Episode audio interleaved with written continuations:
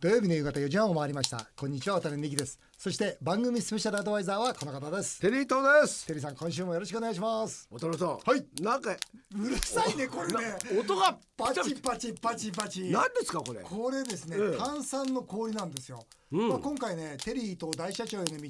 夏らしいヒット商品ということでですね、うんちょっと紹介させていただきたいんですが、はい熊本の中小企業の菊池という会社が開発したですね、うん誰もやったことのない炭酸の氷なんですよこれ炭酸ガスを閉じ込めたまま氷にすることに成功しましたこれね、うんうこるさいねれねこれビニール袋に入ってるんですけども、まあね氷を細かく砕いてるんですけども、それがパチパチパチパチ音がしてそうるんですよねそうでこんなうるさいスタジオいいのこれいやパチパチパチパチ音すでるのこれをこれを口に入れたら口の中でパチパチしちゃうよね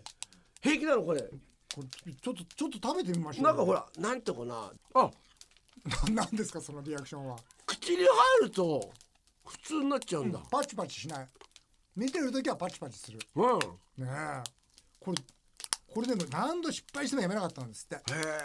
これどうですか売れますだからパーティーとか、うんあと例えばバーとかいいねバうんーちょっとおしゃれなバーでじゃあバーバねおあの女の子とどうくれって感じでー何度やってもそのやめなかったうんこれやっぱり大事なことですよねなるほど、うん、うん、なるほどなるほど、うんはい、はいうん確かにそうですでもこういうのって、ん世界初なんですかこれ世界初なんですってあららら炭酸氷そうかあとはマーケティングだなこれな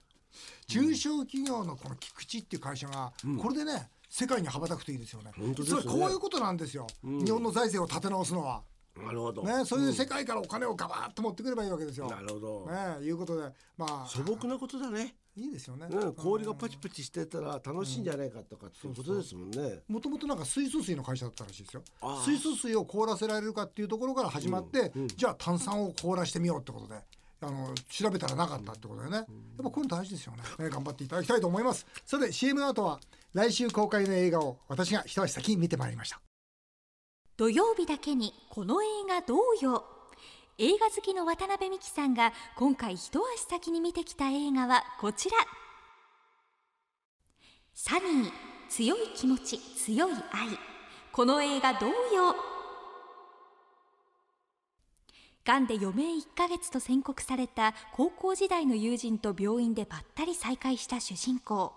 友人の死ぬ前にもう一度みんなに会いたい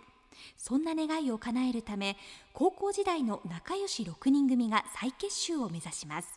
しかし友人の今をたどると仕事や結婚さらにそれぞれが人生に悩みや事情を抱えていて再結集はすんなりといきません高校時代と現在を交互に描きながら映画は進んでいきます主人公ナミの高校時代を広瀬すずさんが演じ現在を篠原涼子さんが演じていますその他板谷由香さん小池栄子さん渡辺直美さん友坂理恵さん池田エライザさん山本舞香さんリリー・フランキーさん三浦春馬さんなどなど豪華出演陣に加えて物語の舞台90年代のヒットナンバーが映画を彩りますこの映画大ヒットした韓国映画「サニー永遠の仲間たち」を大根仁監督がリメイク韓国版を数年前に DVD で見た渡辺さんは「泣ける好きな映画」と感想来週8月31日公開の映画「サニー強い気持ち強い愛」を一足先に見た渡辺さんはどんな感想を持ったのかさらに少し深いテーマ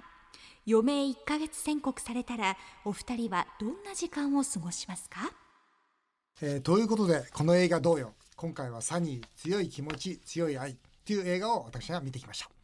えーこれ韓国の映画なんだったんですよはいもともともともと見たんですか見た見た僕うねん韓国の映画を見て、うわいい映画だなと思ってでまあこれは日本でねその大根監督がリメイクされるっていうんですごい楽しみにしてて、いいいい映画でしたよあーぜひテリーさんも見てみてください、はいあのねがんでね、もうあなたは1ヶ月で亡くなりますよってこうある女性が言われるわけですよ、そしたらその女性がその高校時代仲良かった友達、もう一度彼らに会いたいという思いを、まあ、その友人に伝えてその友人がこうずっとみんなを集めていくっていう、そういう物語でそうするとやっぱり20年経ってれば人生様々あるじゃないですまかあ、それぞれの人そ生れぞれがの人生が、うんうんでそれぞれの人生をこう投影していくんですよね、なんかねあの高校時代にね、その将来の自分に向けてってメッセージをこうビデオで撮ってるんですよ。そこはね本当泣けましたね、うん、僕も自分の学校でねあそやそうかうん渡辺さんはね学校をねそうやでってらっしゃ実はねるからね 僕もね本当自分でねとぼけてるなと思ったんだけど、ん韓国版の映画見た時に、んこれいいなと、ん要するに自分に対するメッセージいいなと思って、すぐ学校で僕は支持してたんですよらしいんです、 それで今回またこれ見て、おい僕学校に行って、あのこれビデオ撮るってよくないかっつったらその校長から笑われて「理事長何言ってんですかもう3年前に言われてもうやってますよ」って言われて、もう今うちの学校でもう卒業式の時に自分へのメッセージってこうビデオで撮ってるんですよ。ああそういうことか、うんうんだから面白い確かにねあの20年後そうで自分の振り返るそう20年後の自分に向かって、まあ、ちょっと太ってる子がいましてね、えー渡辺直美さんって言ったかな、やってやるんですけど、あーあなたはね20年後に痩せてていい女になってるとかね、勝手なこと言ってるわけですよ、うんでもねやっぱり20年後私はこうやって生きていたいなっていうそんな思いをね、こうなんかみ聞くとよかったですねすごくね、うんそこでですね、はいテリーさんあと1ヶ月しか生きられませんと、んもし言われたら何をしたいか、まあ、テリーさんもぜひ考えてもらいたいんですけどね、ええこの渋谷でですねおう50人の方に聞いてきた聞きましたかこの番組はねいろんなことをやりますよねいやでも大事なことですよあー余命1ヶ月と言われたら何をしたいですか19歳ですもし余命1ヶ月ですよと宣告されたら何します海外に行で思いっきり遊ぶとかですかくはいえー24歳です就活あの終わる活動いろいろ困っちゃうじゃないですか急に死なれたらなんでなんかそういうなんか資産相続じゃないですけどそんな資産持ってないですよとかそこら辺周りをいろいろ整理してはい、22歳です。ライブに行って好きな人にたくさん会いに行きます。 28歳ですスカイダイビングしますえどうせ死ぬなら楽しいことしてしてみたいからです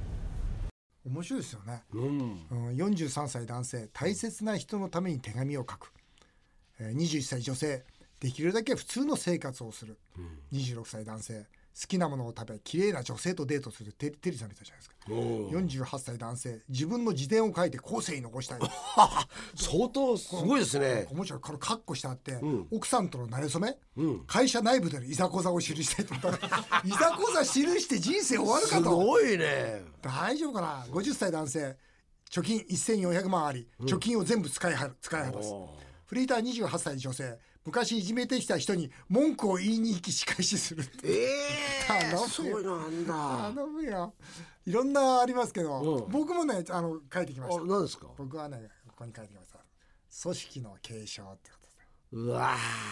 でそれするしかないもんーねなるほ1どヶ月って言われたら、うんいくつかねやっぱ僕5つ6つ7つぐらいの組織持ってますから、うんやっぱこの組織を通して、まあそういう環境問題とか、ね例えば発展途上国の子どもたちとか、これは僕が死んでも継続させたいですもんね。まあまあそうですよね、うんだからちゃんとしてるなちゃんとしてるいや本当ちゃんとしてます ようん僕本当にね1ヶ月って言われたらもう死に物狂いで組織の継承しますね。うんテリーさんはなんてことは海にい ます。テリーさんの その色紙見せたいですよ。ヨヨットと太陽までそ描ういてあだる海海にいたいな。なんかうん天気がいいんでしょうね。やっぱちょっと、また大島とかそういうとこフラフラ行ってみたいな。大島とか大島いいんですよ。うん、知ってますよ、ハブコでしょ。いいですよね。いいですよあのハブの港ってなんかねねちょっと哀愁が。哀愁ありますよね。そうなんですよ。あの港ってね。そうそう。だからあれから八条とか。あ、いいでああいすうのもね。ちょっと行ってみたいな。女性関係はいいんですか。女性その海には女性はいるんですか。あいなくてもいいですね。あ、そうですかうんなんかへーなんかもう最後の一ヶ月だから、三十人と付き合いたいとか言うかと思ったら。いやなんかど一日一人ずつただ同情されそうじゃないですか。言わないんですよ、それは。ああこっち側で言わないで。言わないですよ、それは。じゃあするかもわかんない。女の子とね、あのちょそれちょっと帰っていただいてまた次の日ね、そうそうそう曜日に行くよって、ねえあそれいいただ三十人もいないからな。そうですかひ。って、まあ何人いるんですか。答え言ってください四五人ですかね。 四五人はまあもう。四五人いるんじゃないですか。電話すれば四五人は来てくれると思うんですけあど。ーじゃあいいですね。一、ん週間ね。そうですね。だっていや行けますね四五人だったら。いいですか。いけますか。そんなもんですか。それ今確実に名前をイメージしましたあ。 そういうイメージ。四五人 は四五人なら大丈夫だななんとかしてくれると思います。そうですか。じゃあテリーさんは一ヶ月と宣告されたらえー、45人と海にいるということです。そうですえーということで余命1ヶ月の親友のために高校時代の友人を再結集する映画「サニー強い気持ち強い愛」は全国東方系で来週8月31日から公開です皆さんの感想もぜひメールで教えてください以上この映画同様でしたさあ続いてはメールを紹介させていただきますお願いします、えーまず所沢の吉住さんですねスターバックスコーヒーが2020年までに環境に配慮してプラスチックのストローを廃止する方針を打ち出しましたちなみに別の企業もプラスチックのストローは0.2円で紙のストローは2円だけど環境に配慮して紙を検討すると言ってました今後企業は利益より環境を選択する流れになるのでしょうか解説お願いしますということなんですが、あのコトラーっていうね、まあ、マーケティングの先生いるんですが、はいこの人が新しいマーケティング理論を言ってるんですよ。これどういうことかというと、その環境を意識している会社のものを、そのまあ選んで買うお客様が増えていく。うんつまり、えーちょっと高くても、あ、この会社は環境に配慮していると。だからつまり、そのものを買うことによって、自分もその環境に貢献できてるんだと思う、そういうお客様が21世紀、これからどんどん増えるだろうと言ってるんですよ。だから僕はね、その利益と、利益より環境というよりも、環境を優先することがイコール利益につながっていくと思いますので、あのスターバックスってストロー廃止じゃないですか、はいはでこちらもう一つの方は紙ストローっていうけども、い。うんストローとかいるんですかそもそも、ああ、そっかそっか。うん、あー僕はここの紙ストローって疑問に感じてるのなるはほど。別にいいじゃない冷たいものうんそのまま飲めばねはいだからうそいういう考え方もあるし、うんこれまあこれだけじゃなくて例えばあの話ビニール袋ってありますよね、んあのスーパーの、うん、あれってあの袋を持っていけば、うんあの取られないかんもしれないけど、うんうんもっと言うと値段をあ袋を持ってきたら、んキャベツが安くなるとか、うんということで最初からもうそこの努力をしてくれないと、うんこの環境って言葉を使うことによって、ん値段を上げられるのは嫌なんですよ僕は。ああなるほど。あなんかこれなんかなんか一つのテクニックになってるような気がするんですよ。ーうちは環境やってっからうん高くなるんですうよ。ん僕はだからラーメンのあるでしょうんうんカップラーメン、うん。あの器、はいはいはい。あれ本当は食べれればいいと思ってるんですよ。あー面白いな。うん食べるんですか。ええなんかでもね最後に最後になんかうんそのぐらいの方がうんそこでまたなんか高くなれるの嫌なんですようん。俺だって例えばあのアイスクリームのコーンとか食べれるじゃないですか。うん。あなるほどね。うんあ器がうんねす食べ物だってことですね。そうそうそう、なるそほのどねぐらいのことやれよってこう思っちゃうんですよね。でそうですよね、うん環境を意識させないで、うん環境にいいような仕組みを作るこれも企業のしし仕事だと思いますうん、ね。なんかできる気がするんですよなるほどねね。怒ってるぜ北島さんって時々来るんですよこの方ねいいで怒すっねてるんですよあいりつがとうごもざいます。えー夏休みにおじから借りた車で日本一周をします、あいいですね日本一周をしたいろんな有名人を調べていたら、うん渡辺美樹さんが学生時代に日本一周したことを知りましたとおうそうなんです僕ね大学3年の時日本一周してるんですよあ、すごいすごい。うん、その時の経験は後の人生を変えましたかとあと旅を有意義にするコツを教えてくださいということで、うん僕ねあの何の事業をやるか、つまり何の社長をやるかって決めるために日本を知らなきゃいかんと思って日本一周したんですよ。うわーすごいでしょ大学大学2年の時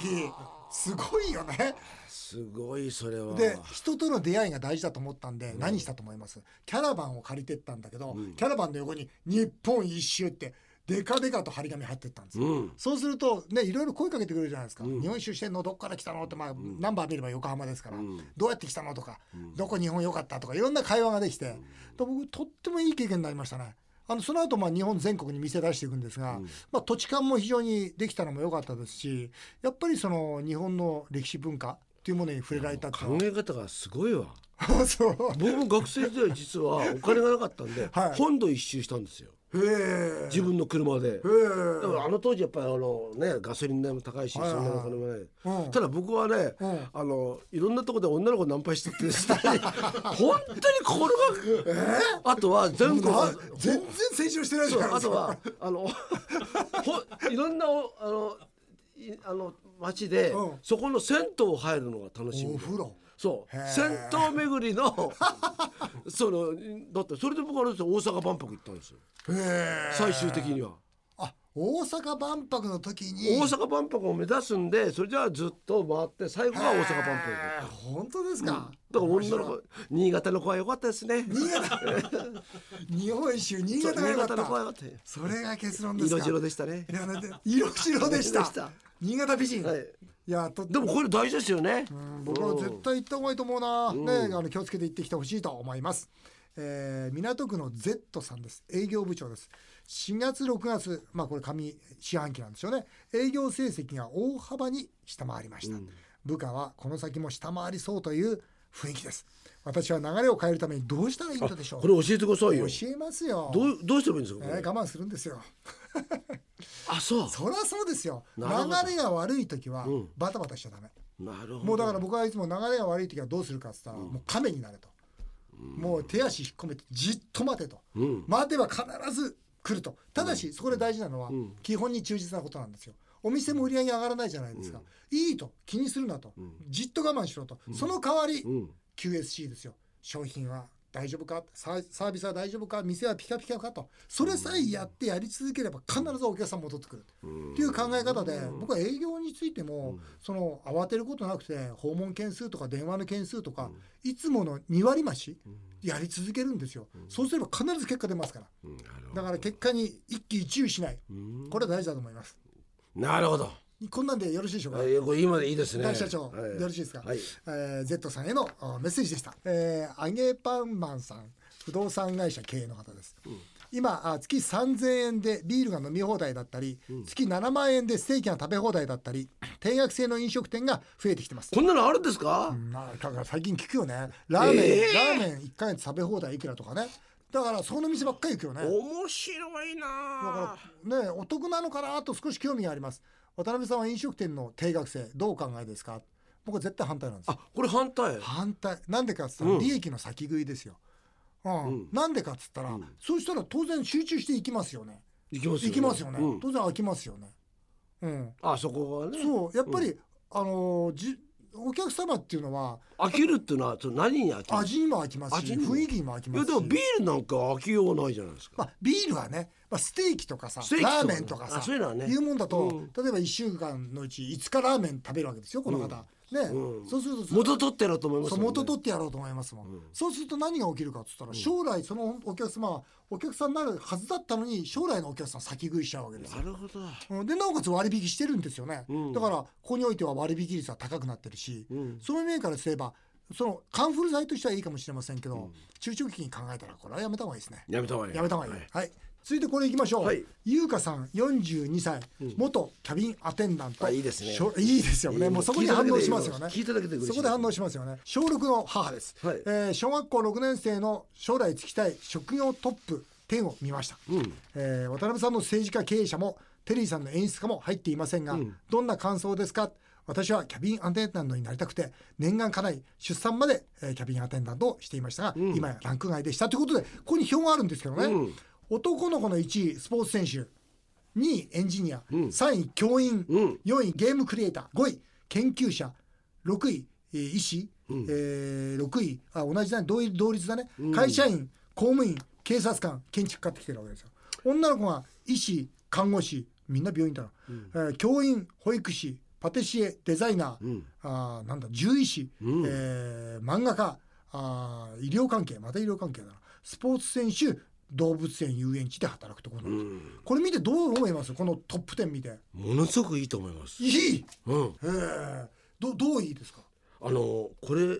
大学生じゃない小学生だからすごくいいと思ううんあのスポーツ選手って大変じゃないですか、うんでもそこの1位に持ってくるって方が、うんまずスポーツ選手って安定性ないでしょそうだよね多分ね、うんお父さん見てると思うんですよ。うん、あのお父さんがサラリーマンだと思う。だからお父さんが頑張って仕事しているから、小学校のお子さんはあお父さんみたいになりたいと思ってうんいるんじゃないですか。そうだよね、うんテリーさん小学校6年の時何になりたかったんですか冒険家。たどんなの上村直美さんみたいな人ああいやそうなんですよ。あの南極探検隊になりたかったんですよ。へあえの本当にあのペンギンと友達になりたかったんで、へーずっとずっと冒険家でなりたいですね。へー今もなりたい。今は逆になりたいですよね。冒険家うん、あこれからなんかだから三浦雄一郎さんとかあるでしょ、うんエベレスト登ってね、ううんあものすごく尊敬してますへいいなあああいう人は眩しいなっていうふうにどこ行きたいですかぼ今冒険したいとしたらなんか地球環境で今ほら南極とかああいうとこってうなんんか溶けてるじゃないですか、うんうんああいうとこちょっと見てみたいなあとこかの間もねなんかでかいねあそれあれすごかったですよねあれすごいですねなんかうん氷山がね、うんうん氷山が来たから、ねみんなそれが落ちたら津波になるからみんな逃げたっていうそうそうそうああいうまああれは冒険家かどうかわかりませんけどそういうのちょっと見てみたいなと思いますね、あ渡辺さんは僕が小学校6年の時はもう社長ですよ10歳の時に父親の会社が生産したでしょ、でものすごい貧乏になったでしょ、絶対敵取ってやる、そこだよね、うん、あそれはなんかわかる気がすだるから僕は小学校5年から社長一直線ですよ、でもそれ特別だよね変なやつだよね、うん今いないもんそんなやついないですよね、うん僕の近所とか僕の周りにも一人もいなかったないやだからこのスポーツ選手の方がよっぽど俺は健康的だと思うけどなあんまり社長だってただあれですよねもう一つ、僕今大学行ってるでしょ、は大学で金持ちになりたいっていうい、うん、だから研究発表の時いますよ、うん